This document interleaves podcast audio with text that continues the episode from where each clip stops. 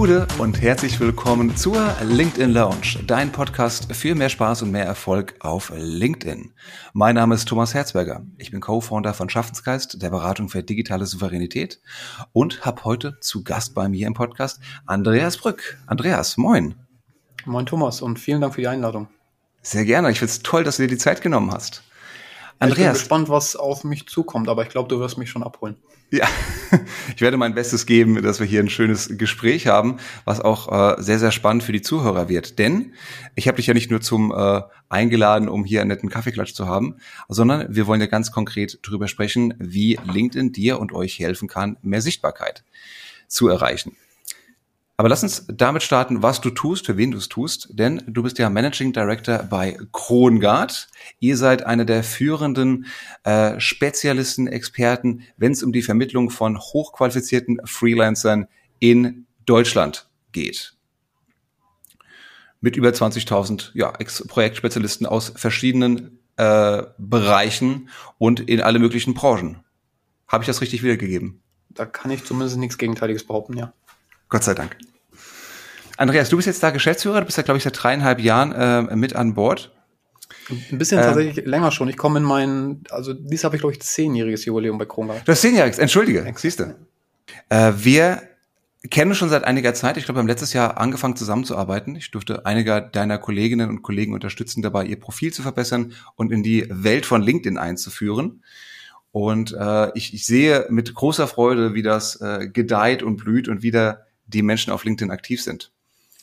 Ja, vielen, vielen Dank. Also wir haben tatsächlich für uns als Unternehmen, und ich meine, du hast das schön zusammengefasst, Thomas, wir haben im Endeffekt die Wichtigkeit für uns erkannt, weil wir sind ein Unternehmen, was im B2B-Segment unterwegs ist. Wir sind irgendwie, unabhängig von dem, was du gesagt hast, ja eine, eine Vertriebsorganisation und machen, machen das, was du gesagt hast. Also wir vernetzen in unseren Worten Menschen, um die Zukunft zu gestalten, sondern wir sind das Bindeglied zwischen den Top-Unternehmen in Deutschland und eben dem dem Markt der besten und hochqualifiziertesten selbstständigen Beraterinnen und Beratern in Deutschland, denen wir die Möglichkeit oder die Möglichkeit geben, Projekte bei den Top-Unternehmen zu machen, für die wir eben der Zugriff auf diese Ressource sind, was ein toller Markt ist, ein sehr zukunftsorientierter Markt ist und vor allen Dingen auch ein sehr aufstrebender Markt ist. Und dementsprechend ist der der Großteil von uns, also wir sind so aktuell um die 160 Mitarbeiter und Mitarbeiterinnen an sechs Standorten in Deutschland mhm. und der große Teil, um die 100 Menschen, sind auch da eher im Vertrieb angeordnet, mhm. sprich im, im, Kundenkontakt oder im Kontakt eben mit den selbstständigen Spezialisten und mhm. Spezialistinnen. Ihr seid ja auch an einer super spannenden Position gerade. Ihr seid ja quasi wie ein Marktplatz, wo ich, wo ihr sowohl die äh, Spezialisten, die Experten braucht, aber auf der anderen Seite auch eben die Unternehmen, die diesen Bedarf haben. Und ihr müsst in beide Richtungen quasi kommunizieren. Das ist natürlich eine große Herausforderung. Es ist eine große Herausforderung, aber auch eine, eine tolle, weil ich finde es immer, also wir sind in einer sehr privilegierten Situation, dass wir mit dem, was wir haben, auch einen wirklichen Purpose haben. Im Gegensatz zu vielen anderen Unternehmen, die, glaube ich, eine Herausforderung haben, was zu finden, weil Vereinfacht gesagt helfen wir den Menschen, die bewusst den Weg in die Selbstständigkeit gewählt haben und das auf dem, auf dem Top-Niveau in Deutschland, halt ihren eingeschlagenen Lebensweg zu verwirklichen, ihr Geld mhm. zu verdienen und im Endeffekt sich dort weiterzuentwickeln, wo sie ihre Expertise einbringen möchten und sich weiterentwickeln möchten. Und gleichzeitig helfen wir eben den Unternehmen, ihre Probleme zu lösen, sich für die Zukunft aufzustellen, Projekte erfolgreich zu realisieren und wettbewerbsfähig zu bleiben. Und damit haben wir zumindest auch einen kleinen Einfluss auf den Arbeitsmarkt, den wir aktuell schon haben und mit Sicherheit einen Einfluss, der in der Zukunft noch größer werden wird. Mhm. Das ist natürlich eine super wichtige Mission, jetzt in diesen Tagen vermutlich so wichtig wie, noch nie davor. Äh, deswegen freut es mich auch sehr, dass ich euch da noch ein, ein ganz klein bisschen dabei unterstützen durfte. Andreas, lass uns über LinkedIn reden. Welche Rolle siehst du aktuell? Das ist ein bisschen so die Übersicht, die, die Metasicht auch auf den Markt. Welche Rolle siehst du dabei LinkedIn im Moment in Deutschland? Also ich finde, LinkedIn nimmt, und ich muss immer dazu sagen, vielleicht vorweg, Thomas, ich bin ja kein LinkedIn-Experte, also nicht so wie du, sondern ich sehe es jetzt aus einer Geschäftsführungsperspektive und natürlich aus meiner Vergangenheit. Also ich habe selber ja mal lange Vertrieb gemacht und habe dann auch eine, eine, eine Verantwortung rein für eine unsere Vertriebseinheit ein paar Jahre gehabt. Und LinkedIn ist definitiv ein Thema, was wir lange nicht auf dem Radar gehabt haben. Also wir sind eines der Unternehmen von vielen, die, glaube ich, sehr viel mit, mit Xing gearbeitet haben, auf verschiedenen mhm. Ebenen, auf Kandidatenebene, aber auch auf der Akquiseebene, um äh, entsprechend äh, Unternehmens oder Unternehmenseinblicke zu generieren, um Leute zu finden, die für uns potenziell interessant werden könnten. Und man merkt ja schon, dass LinkedIn in den letzten Jahren einen sehr, sehr großen Schub bekommen hat. So, und wenn für uns ist das Thema tatsächlich ein sehr, sehr wichtiges und ein zukunftsorientiertes, weil wir auch merken in unserer Diversität an Kunden und Kundenportfolio, dass halt klassisch Telefon, Mails, Anrufen, Kundentermine halt nicht mehr ausreichen, sondern tatsächlich ein Vertriebsmix, wenn man das so sagen kann, zu dem LinkedIn gehört, halt meines Erachtens die Zukunft ist. Und, und nichtdestotrotz, das muss man dazu sagen, für mich ist dieses klassische Social Selling, was viele bei LinkedIn machen und ich weiß nicht, wie dies geht, aber wo ich täglich wahrscheinlich 50 Anfragen von irgendwelchen mhm. Vertrieblern und Verkäufern bekomme, ist tatsächlich gar nicht das primäre Ziel, sondern LinkedIn ist für uns Netzwerk aufbauen, ist auch die Employer Brand stärken, ist auch Einblick an uns zu generieren, also auch von der Arbeitgeberseite attraktiv zu mhm. werden und natürlich vor allen Dingen sichtbar und was ich auch spannend finde, irgendwie auch unsichtbar die Marke auszubauen und natürlich sich zu connecten und nachhaltige Beziehungen aufzubauen. Und da bietet LinkedIn ein sehr, sehr großes Potenzial und ich weiß auch, dass wir als Firma da eher am Anfang stehen.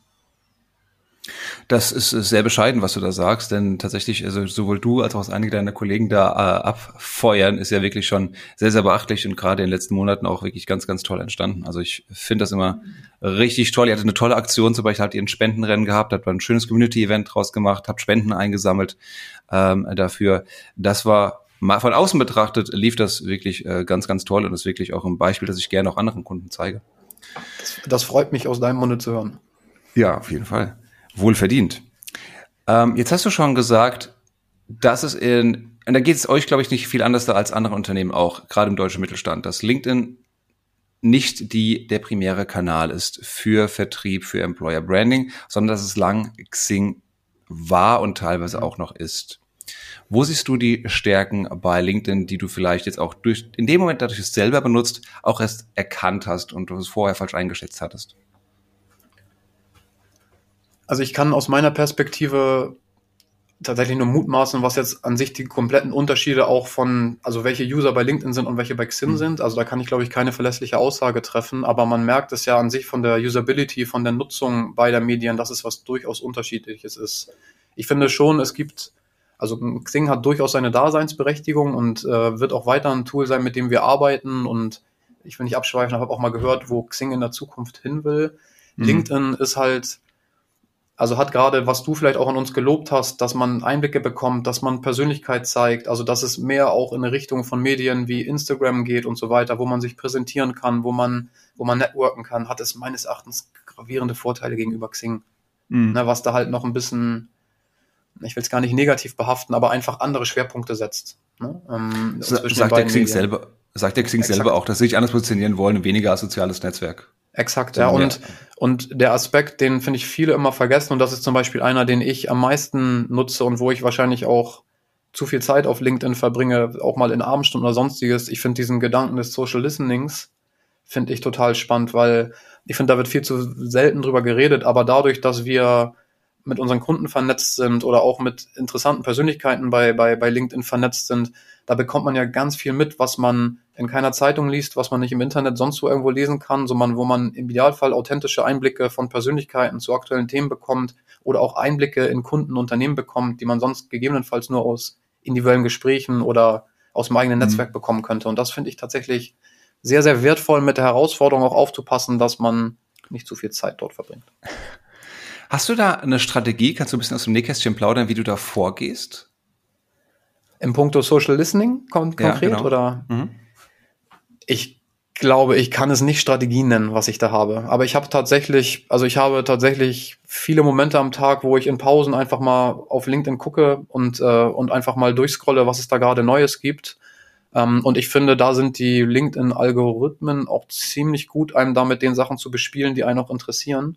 Mhm. Und äh, man merkt nur selber, und das ist, finde ich, eher eine Herausforderung, das muss man in der Strategie immer berücksichtigen, dass man ja sehr schnell auch in einer gewissen Bubble sich befindet und manchmal ja. Sachen rein interpretiert und denkt, boah, so weit ist man schon und so ist die Welt schon und wo, ja. Mensch, warum sind wir LinkedIn so hinten dran? Und dann guckt man vielleicht mal real auf den Markt und spricht mit Experten wie dir oder anderen Leuten und sagt, naja, ihr seid vielleicht auch in dem, was ihr macht, da ist noch Luft nach oben, aber da seid ihr zumindest zwei Drittel und mehr der deutschen Geschäftswelt eine ganze Ecke voraus. Und das darf man halt nie vergessen, weil das verzerrt ja wie in allen sozialen Medien schnell ein Bild, wo man ist. Ne? Absolut. Also ich sag's immer wieder, der Grad deines Expertenstatus hängt davon ab, welche andere Menschen im Raum sind. Exakt, ja. Und wohin du guckst. Und deswegen kann man auch fairerweise sagen, dass ihr da einen, einen guten Job macht. Ähm, vom Social Listening mal abgesehen, dass du gesagt, da schaust du immer wieder mal rein, vielleicht auch gerade in Abendstunden.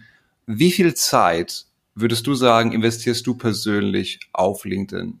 Listening auf der einen Seite, aber auch äh, vernetzen, eigene Beiträge schreiben. Wie sieht so da dein, dein Workflow aus? Schwierig zu sagen, aber ich, ich, also es ist tatsächlich auch ein bisschen abhängig von meinem, von meinem Schedule, also was am Tag anliegt und was in der Woche anliegt. Und es ist die eine Woche mit sicher mal mehr als die, ähm, als die andere Woche. Aber ich bin mir tatsächlich sicher, dass ich sehr, sehr regelmäßig am Tag reingucke. Ähm, jetzt keine LinkedIn-Blöcke oder sonst was habe. Ich bin tatsächlich auch zumindest jemand, der ja auch einigermaßen regelmäßig Content generiert oder es versucht. Mhm. Und auch da ist, bin ich tatsächlich ein schlechtes Vorbild, weil wenn ich mit den Menschen spreche, die bei uns arbeiten und sage, Mensch, nutzt das in eurer Arbeitszeit, setzt euch die Blöcke und habt auch die Zeit, Content zu generieren und das fein zu tun, da bin ich tatsächlich jemand, der es in der Bahn macht, der es im, im, im Flieger macht, wenn es mal selten der Fall ist, oder der es halt abends auf der Couch macht und vorbereitet und sich mhm. über Tage irgendwelche Ideen zusammenschustert und dann in den Momenten versucht, konstruktiv ein bisschen was zum digitalen Papier zu, auf digitales Papier mhm. zu bringen. Und dementsprechend die richtige Strategie, und ich glaube, oder nicht, das Glauben können wir streichen, ich bin mir sicher, das ist auch eine der größten Herausforderungen für all die Leute, die gerne mehr bei LinkedIn machen würden, ist ja. für sich selber diese Strategie zu finden und zu sagen, das ist auch die Zeit, wo ich LinkedIn nutze, wo ich meine Zeit habe, wo ich Content generiere, wo ich mir anderen Content anschaue, gucke, wo kann ich meinen Beitrag zu leisten. Weil diese Umsetzung zwischen Wollen und Machen ist aus meiner Perspektive einer der größten Herausforderungen, das Thema LinkedIn zu leben und ins Laufen ja. zu bekommen. Ja, Gerade wenn man, glaube, wie, wie alle Menschen bei uns, in einem dynamischen und nicht langweiligen Tagesgeschehen lebt. Ja, und ich glaube, dann ist es auch wirklich, da gibt es kein richtig und kein falsch, wie man das für sich am besten macht. Denn wie du sagst, manchmal trifft einen die Inspiration und dann muss es sofort zu Papier und auf LinkedIn gebracht werden. Und äh, manchmal ist mit anderen Dingen beschäftigt. Und einige Leute brauchen diese Zeitblöcke, diese festen Termine dafür. Und manche können das immer wieder mal äh, spontan reinschieben in ihren Arbeitsalltag. Exakt. Meine, meine, wenn man Strategie nennen kann, diesbezüglich ist tatsächlich, und das kann ich sehr empfehlen als, äh, als Tipp oder Lifehack in deiner Sprache, ist jetzt auch kein Hexenwerk, aber ich nutze tatsächlich die Notizfunktion vom Handy. Hm. Wenn mir mal eine Idee kommt und ich keine Zeit habe, drei, vier Stichwörter reinzuschreiben und habe da so eine Ansammlung von Themen, die, wenn man oder wenn einmal danach ist oder man es tun könnte, dass man es tatsächlich verwenden könnte. Mhm. Weil in dem, äh, das, das ist ja das, ansonsten in dem Moment, wo man sagt, so jetzt nehme ich mal Zeit für LinkedIn und mach was, fehlt einem dann völlig die Kreativität, wenn man nicht vorbereitet ist. Ja, das stimmt. Hast du deswegen mal mit dem Gedanken gespielt, auch äh, Beiträge oder Content Creation outzusourcen? Dass das äh, eine Mitarbeiterin, Mitarbeiter von dir vielleicht macht oder jemand externes?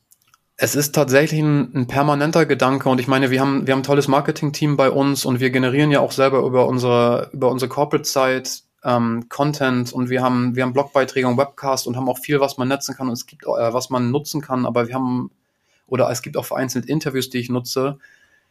Wir denken rüber nach, auch tatsächlich jemanden einzustellen, der bei sowas helfen könnte, weil ich, das ist mit Sicherheit eine große Hilfe. Bis dato mhm. haben wir es noch nicht getan und ich persönlich bin auch der Meinung, dass speziell die Authentizität bei LinkedIn, also das, was man postet, dass das wirklich von einem selber kommt und zumindest den eigenen Feinschliff hat, dass mhm. das zumindest ein großer Vorteil ist, wenn man es hinbekommt. Weil Personality in den Geschichten und authentisch zu bleiben und auch die Person dahinter, was wahrscheinlich auch ein Unterschied zwischen LinkedIn und Xing ist, zu leben und auch lesen zu können, ja. Das, also da braucht man schon ein gutes Outsourcing, um das, damit das funktioniert. Oder eben auch die Zeit, um Sachen umzuschreiben. Ne? Absolut, es ist, es ist auf jeden Fall ein Spagat zwischen der Authentizität der Nahbarkeit, die man vermitteln möchte, äh, und dem der Effizienz, die ich erreiche, wenn ich halt regelmäßig Exakt. dann was posten möchte. Also eine große Herausforderung. Deswegen habe ich auch gefragt, weil wir jetzt gerade mit vielen Menschen in Kontakt sind, die sich genau diese Fragen stellen. Ähm, ich würde gerne noch äh, zwei Aspekte ansprechen. Du hast es ja schon eingangs gesagt, ihr kommuniziert zum einen in den Markt hinsichtlich der Auftraggeber, sprich Unternehmen, die Bedarf haben an Projektspezialisten mhm. ähm, und hinsichtlich eurer, also ihre, eure Kollegen im Vertrieb und gegenüber euren Projektexperten. Ähm, Wie ist da eure Strategie, sowohl bei den Projektmanagern als auch im Vertrieb und wie nutzt ihr LinkedIn in der Kommunikation dafür? Also auf der auf der Seite fangen wir vielleicht mal damit an, auf der Seite der, der Freelancer, der selbstständigen Beraterinnen und Spezialisten ist es ja schon wichtig, auch ein aktives Networking zu Trendthemen zu haben. Und da nutzen wir wahrscheinlich Xing noch genauso sehr wie LinkedIn, aber sind da auch gerade in Projekten, das weiter auszubauen und zu evaluieren, um natürlich auch einen permanenten, im Sinne unserer Kunden, getriebenen Ausbau unserer Spezialisten und Spezialistenpools zu haben. Einfach um mhm. zu Trendthema Markt, um zum Themen, die kommen werden, wo es vielleicht enge Skills gibt, Leute zu finden, die vielleicht nicht von alleine auf uns zukommen. Hat aber wahrscheinlich eher eine untergeordnete Rolle, weil wir auch tatsächlich, du hast es von angedeutet, mit äh, den 20.000 besten Spezialisten und Spezialisten in Deutschland ein tolles Netzwerk haben und auch auf eine eigene Datenbank vertrauen kann, die uns mhm. da extrem hilft. Aber natürlich sind das doch auch das permanente Gedanken, wie wir auch für dieses, für uns ja so wichtige Klientel Content generieren können, vielleicht Expertinnen und Experten im Unternehmen entwickeln können, die für diese Targetgruppe permanent mit interessanten Content bespielen können, um auch über diese Netzwerke ein anderes Bonding entwickeln zu können. Und mhm. auf der Sales-Seite, wenn man da sehr selbstkritisch ist, und das bin ich jetzt mal, sind wir eigentlich noch ein Stück weit davon entfernt, wo wir mal hinwollen. Weil da haben wir eine hohe Diversität im Tun. Viele, die schon aktiv sind, die eigenen Content generieren, die sich aktiv vernetzen und es tun, aber auch tatsächlich viele, die es noch nicht tun. Und ich glaube auch, es ist nicht das Heilmittel und nicht die Lösung für alle vertrieblichen Herausforderungen der Zukunft. Ich glaube, LinkedIn ist halt ein wichtiges Tool, was bei jedem Unternehmen im ja. B2B-Segment in den Vertriebsmix gehören sollte. Und ob das Wort Vertriebsmix dafür das Richtige ist, weil, das hatte ich auch schon gesagt, der, der klassische Vertrieb oder ein Thema Kaltakquise über LinkedIn zu machen, da kann man auch ja. wirklich viel verkehrt machen.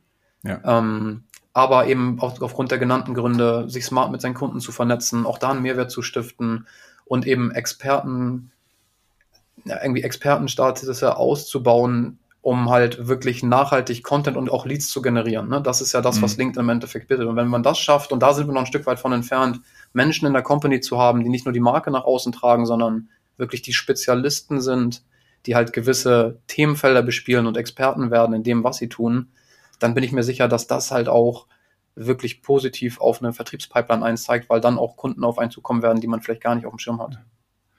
Da würde ich gerne weiter fragen. Wie sehe für dich diese ideale Welt aus, von der du gesprochen hast? Wie wäre das, wenn ihr diese Experten und Expertinnen hättet für diese Fachbereiche?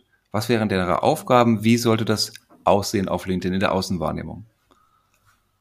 Also wenn ich es mir schnitzen könnte, dann sind das Menschen, die auch ein, also die auch tatsächlich einen Eigenantrieb haben, sowas zu machen, weil ich finde, also ich könnte wahrscheinlich auch Beispiele nennen, würde ich nicht machen, wo man sieht, hier sind Menschen bei LinkedIn sehr aktiv, die es eigentlich nicht wollen und die mhm. Content produzieren, der nicht authentisch wird und das mhm. geht dann schnell nach hinten los, zumindest aus meiner Perspektive. Also im Idealfall haben wir, und ich meine, wir sind ein Unternehmen, das ist in, das ist in jeder Branche aktiv, es ist branchenübergreifend tätig und wir mhm. bedienen ja mit unserem Produkt, was eine Dienstleistung ist und mir eben diesen Expertinnen und Experten am anderen Ende den Menschen ja ein riesengroßes Spektrum an Projekten. Also wir haben halt nicht das Fokusthema, wo wir Expertise aufbauen können. Aber natürlich haben wir gerade im Vertrieb Leute, die in ihrer Branche spezialisiert sind und beispielsweise nur Handelskunden betreuen. Und wenn wir es da schaffen, in diesen Branchen, und das ist so das mittelfristige Ziel in den nächsten Monaten und Jahren, halt diese Expertise auszubauen und vor allen Dingen über fachliche Inhalte, die die Branche interessiert, angereichert mit persönlichen Themen und so weiter und so fort, Expertise aufzubauen, dann haben wir, glaube ich, einen großen Schritt nach vorne gemacht. Und das sind, mhm. wenn man auch über fachliche Inhalte spricht, sind das mit Sicherheit auch Themen, was du eben angesprochen hast, wo auch professioneller externer Support in puncto Content und sowas spannend sein kann, um mhm. das zu unterstützen, weil ich, ich weiß nicht, wie gut ich da ein Beispiel bin, aber ich bin ja jemand, der eher von der generalistischen Perspektive mhm. irgendwie über alles spricht, ne? über Leadership Standards, über uns als Company und, und versucht natürlich auch da die, die Marke irgendwie nach außen zu bringen, aber auch tatsächlich, ähm, aber auch tatsächlich auch Wertschätzung vielen unserer tollen Mitarbeiter entgegenzubringen, ne? weil du hast vorhin über die Charity-Läufe gesprochen, wo man ja auch aufpassen muss, weil das soll ja nichts Selbstbeweihräucherndes sein und zu sagen, schaut mal, wir machen Charity, sondern es soll ja eher dazu da sein, einen Einblick zu geben, was wir tun und auch Leute vielleicht zum Nachmachen zu animieren. Ne? Und, und, und diesen, diesen Spagat zu haben und da den Content so zu generieren, dass er sympathisch, authentisch, fachlich in mannigfaltigen Richtungen ist, das wäre vielleicht so ein bisschen das Idealbild, was man hat. Ne? Also viele automatisch oder viele einzelne Markenträger in ihrem Segment bei uns im Company, die uns da als gesamte oder als gesamtes Unternehmen breit aufstellt. Und woran scheitert es? Jetzt mal ketzerisch gefragt, warum seid ihr noch nicht da? Hm, das ist tatsächlich eine Frage, die wir uns auch häufig stellen. Also für mich ist das Thema LinkedIn eins, wo wir, also wo wir nicht mit dem Dampfhammer reingehen können, sondern das mhm. ist tatsächlich ein, das ist tatsächlich ein Lernweg, wo man, wo man, wo wir es wahrscheinlich besser machen könnten oder ganz sicher besser machen könnten und in der Priorisierung dann ein Stück weit nach hinten und nach hinten runterfallen oder das Thema hinten runterfällt, weil wir zumindestens uns damit okay geben, dass sich mühsam das Eichhörnchen ernährt und dass unsere Schritte vielleicht kleiner sind, als sie sein könnten, aber wir uns zumindest nach vorne bewegen. Und ja. ich meine, wir haben ein Konzept und es geht dann oft im Tagesgeschäft unter. Das ist in der Vertriebsorganisation auch immer eine Herausforderung, dass vieles zu tun. Ich habe mit LinkedIn irgendwie nicht messbare Tätigkeit mit dem, was ich tue. Mhm. Ich kann mir zwar angucken, wie viele, wie viele, wie viele Likes ich auf dem Bild habe oder Reaktionen.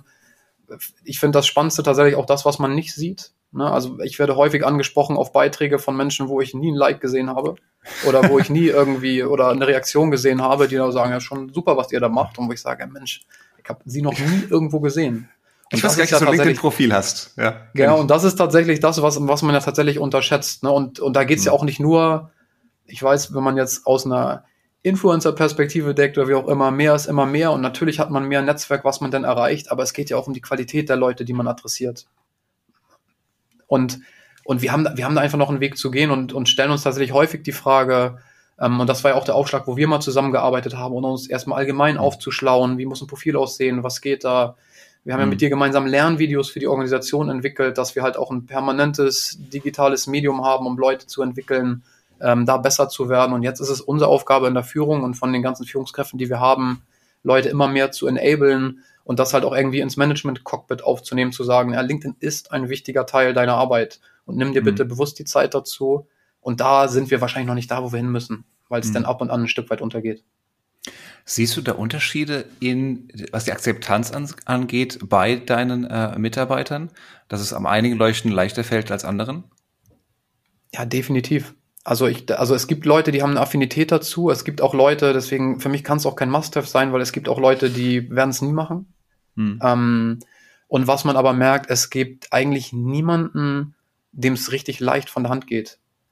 Der, die oder der jetzt einfach sagt, ich fange jetzt an und mach das. Sondern das ist hm. ja schon ein, ein Weg, wo man auch ein bisschen Zeit braucht. Klar kann man mit einem Beitrag starten und der ist super erfolgreich, aber regelmäßig Content zu generieren, regelmäßig zu bespielen und sich wirklich was aufzubauen, ähm, das ist ja nicht einfach. Ja. Wobei ihr ja mit vielen auch jungen Mitarbeitern gesegnet seid, wo man jetzt das, um dem klassischen Vorurteil äh, zu folgen, sagen müsste, ja, die Leute, die machen doch Facebook, die machen doch Instagram, da fällt ihnen doch so ein bisschen LinkedIn bestimmt total leicht. Ist aber nicht oftmals nicht so. Ja, da bin ich beide und ich glaube tatsächlich, wir haben mehr Leute in der Firma, denen es auch leicht fällt und die es vielleicht noch gar nicht wissen. Die Herausforderung mein, aus meiner Perspektive ist ja wirklich, dass wir auch sehr emotionierte Menschen bei uns haben, die natürlich Vertrieb machen wollen und wo dann vielleicht auch ab und an die Ungeduld zu groß ist, weil man halt sagt, okay, bevor ich jetzt einen LinkedIn-Post mache und ich weiß, weiß eigentlich noch nicht, was es mir bringt und ob es mir ein Lied generiert, nehme ich vielleicht doch lieber das Telefon in die Hand und rufe drei Kunden an in der Zeit, was messbar ist und was mir ein besseres Gefühl gibt. Und ich glaube, das ist ein Learning auch vom Kopf und vom Mindset her, wo wir einfach besser werden müssen in den nächsten Jahren und Monaten. Ist es aber dann nicht auch ein, ein Learning, nicht nur vom Mindset, sondern auch von Unternehmenskultur hinsichtlich, wonach ich den Erfolg von meinen Vertriebsmitarbeitern messe? Weil wie du es gerade sagst, ich kann ja messen, wie viele Leute haben die angerufen, wie viel haben sie erreicht, wie viele Angebote haben sie rausgeschickt und so weiter. Ich kann nicht messen, wie, oder im begrenzten Umfang kann ich nur messen, wie erfolgreich die Menschen auf LinkedIn sind. Gerade wenn du diese unsichtbaren Faktoren äh, berücksichtigst, wie Leute haben den Beitrag gesehen, von dem man gar nicht wusste, also dann haben nicht damit interagiert. Also wie muss sich da auch eine Sales-Organisation eigentlich anpassen, um dieses Tool effizient nutzen zu können? Und ja, und das ist tatsächlich eine spannende Frage, weil bei uns ist es tatsächlich schon Teil in Mitarbeitergesprächen oder auch in Feedbackgesprächen, dass wir auch sagen oder auch darauf schauen, wie Leute damit agieren. Wir haben zum Beispiel aktuell gerade so eine Art Gamification Challenge intern laufen, wo auch das Thema LinkedIn und äh, soziale ein Thema ist. Aber die Messbarkeit ist ja tatsächlich eine Herausforderung, weil wenn man das jetzt in ein KPI-System gießen möchte, um Leute zu unterstützen, nicht um zu kontrollieren, sondern zu unterstützen, wie erfolgreich mhm. man damit ist und vielleicht auch Anschauungsbeispiele zu schaffen, dann ist das was, was ich bei LinkedIn auch persönlich gar nicht so einfach finde. Ne? Ja. Weil man, man kann, man kann nach Klickzahlen und sowas gucken, aber die Aussagekräftigkeit ist da ja tatsächlich überschaubar. Und jetzt irgendwie zu tracken in einem KPI-System, wie viele Posts macht jemand, das wäre wahrscheinlich ein bisschen zu oberflächlich. Ja, also gebe ich dir recht, auch aus unserer Erfahrung gesprochen. Wir machen natürlich auch Dashboards äh, mit, äh, mit einigen unserer Kunden, wo wir zum Beispiel die Anzahl der Posts haben, Interaktionsraten messen, äh, die Impressions, also sprich die Reichweite davon. Ähm, wir lassen auch teilweise den äh, LinkedIn SSI mit einfließen, ja. den Social Selling Index, wohlwissend, dass das halt eben auch nur eine Metrik ist, die mir viele Indizien gibt, aber nicht darüber aussagt, ob ich hier Vertrauen aufbaue ob die Leute meine Beiträge sich daran erinnern werden oder ob ich hier geschweige denn einen einzelnen Lied auch generiert hätte. Ja. Wir verleihen zum Beispiel, wir haben immer eine mittlerweile leider ein digitales Weihnachtsevent. Äh, mittlerweile ist das äh, das zentrale, das, äh, das Sommerfest, was wir bei uns haben. Hm. Aber da verleihen wir tatsächlich auch verschiedenste Awards für Best Performer aus dem Jahr. Und hm. ähm, das wird jetzt auch das erste Jahr sein, wo wir äh, quasi einen Social Selling Award haben. Und da cool. ist auch der SSI ein ausschlaggebender Faktor, der sein wird, aber das muss man zugeben, auch noch ein gewisses Maß an subjektiver Beurteilung von dem, was man sieht. Aber tatsächlich auch ein Thema, um, um die Wichtigkeit dieses zukunftsträchtigen Themas weiter zu beleuchten. Ja. Muss auch, glaube ich, immer mit dabei sein, eine gewisse Subjektivität, weil es ist am Ende des Tages, ich sage da gerne Kunsthandwerk dazu, weil du halt ne, dein Handwerk machen kannst mit Posten und Interaktion, aber es hängt halt so viel an der Tonalität und nicht nur beim eigenen Beitrag, sondern auch gerade noch bei der Vernetzung. Und dann haben wir auch äh, gesagt, es braucht nicht immer einen eigenen Beitrag. Es viele, du kannst auch Social Selling erfolgreich machen, fast nur über die privaten Nachrichten. Mhm. Exakt. Ja. Wie, wie ist ja dein, deine Erfahrung, Andreas, auch gerade was von deinen Mitarbeitern, äh, was das Networking, den Networking-Aspekt auf LinkedIn angeht? Tatsächlich auch sehr unterschiedlich. Also es gibt tatsächlich Vertrieblerinnen bei uns und Vertriebler, die das tatsächlich völlig in ihren Alltag integriert haben und auch das als, als Add-on schon lange Zeit so machen. Und es gibt immer noch Menschen, die es weniger tun bei uns, was ja auch völlig in Ordnung ist, weil mhm. da wiederhole ich mich, es ist ja nicht das Heilmittel, es ist halt nur eine tolle Option und Möglichkeit für die Zukunft, das anders zu gestalten.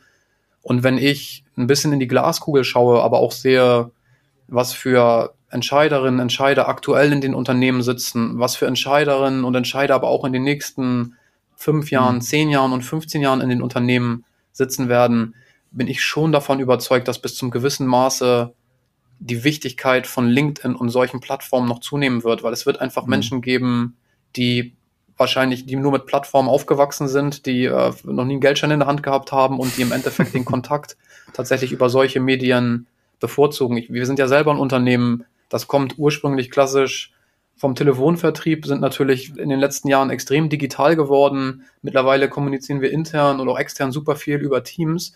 Ich erwische mich selber dabei, dass ich mich manchmal erschrecke, wenn mein Telefon klingelt. und ich kann tatsächlich, und ich sage manchmal, naja, ich könnte tatsächlich wahrscheinlich mein Telefon rausschmeißen. Also ich bräuchte es nicht mehr.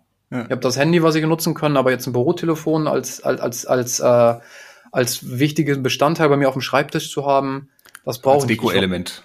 Als Büroelement, ja. Ich weiß tatsächlich zu 90 Prozent, wenn mein Telefon klingelt, dass irgendjemand anruft, mir was verkaufen will. Mir hat dann, gestern ja. tatsächlich die Digitalisierung in Deutschland mal ins Gesicht getreten, als ich in einem Café war und dieses Café kein Bargeld angenommen hat. Das habe ich noch nie erlebt. Ja, solche Erlebnisse gibt es ja häufig in der Tat. Und ich finde es auch total, ich finde es eine klasse Entwicklung und es ist total das ist ja auch gut, dass es diese Entwicklung gibt in vielerlei Hinsicht. Aber ich bin mir sicher, dass es auch in solchem B2B-Business noch ganz viele Entwicklungen geben wird, die in diese Richtung gehen. Und nichtdestotrotz, selbst wenn es in zehn Jahren vielleicht anders aussieht, ist es ja trotzdem wichtig, dass man immer die gesamte Bandbreite der Menschen abdeckt, die da noch sitzen. Und das wird auch nicht nur über LinkedIn funktionieren.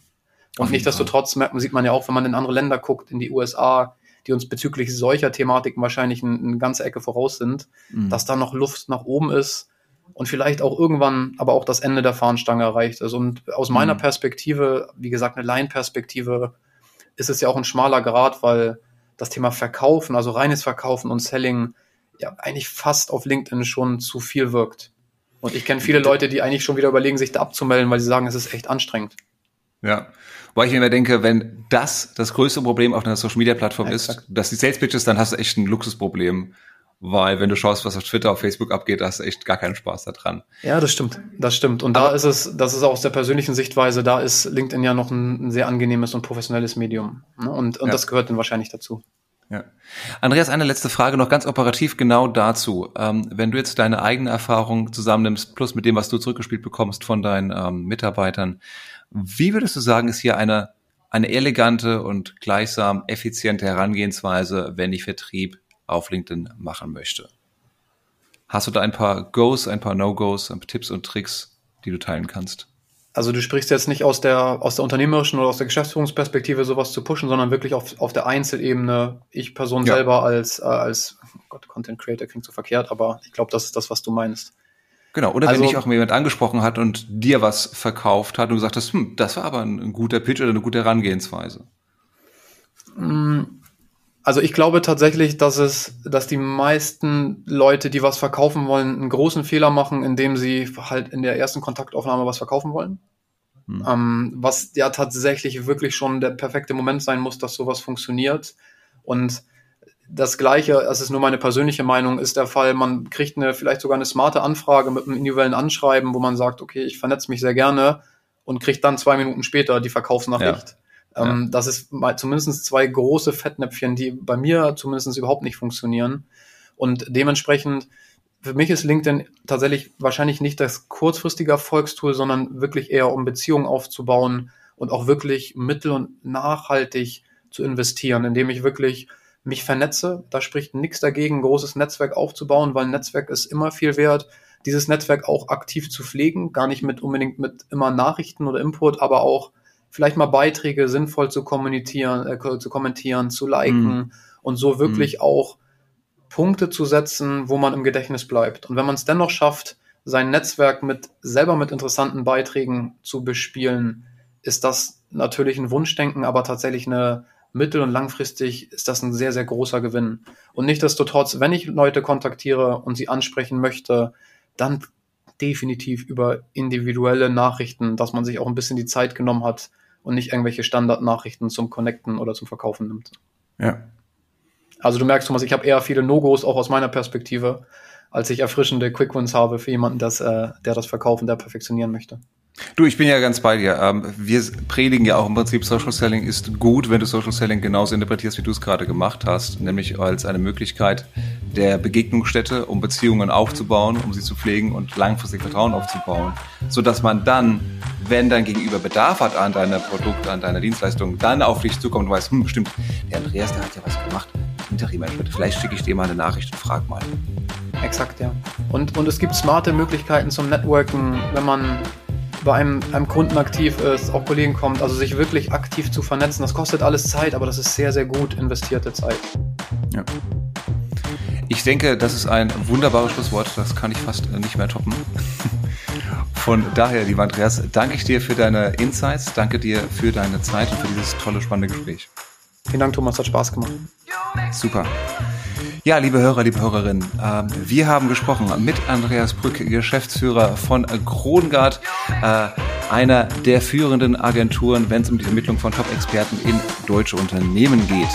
Wir haben darüber gesprochen, was Social Selling ist, wie man es nutzen kann, wie man es in einer Vertriebsstruktur nutzen und aufbauen kann, was die Strategien angeht, die Learnings angeht in den letzten Monaten, wo das aufgebaut äh, wird ähm, und wie man es am elegantesten einsetzt, um zum einen neue Kunden zu gewinnen zu können, Vertrauen aufzubauen, aber auch eben auch Themen wie Employer Branding in den Markt zu kommunizieren. Wir hoffen, dir hat's äh, gefallen.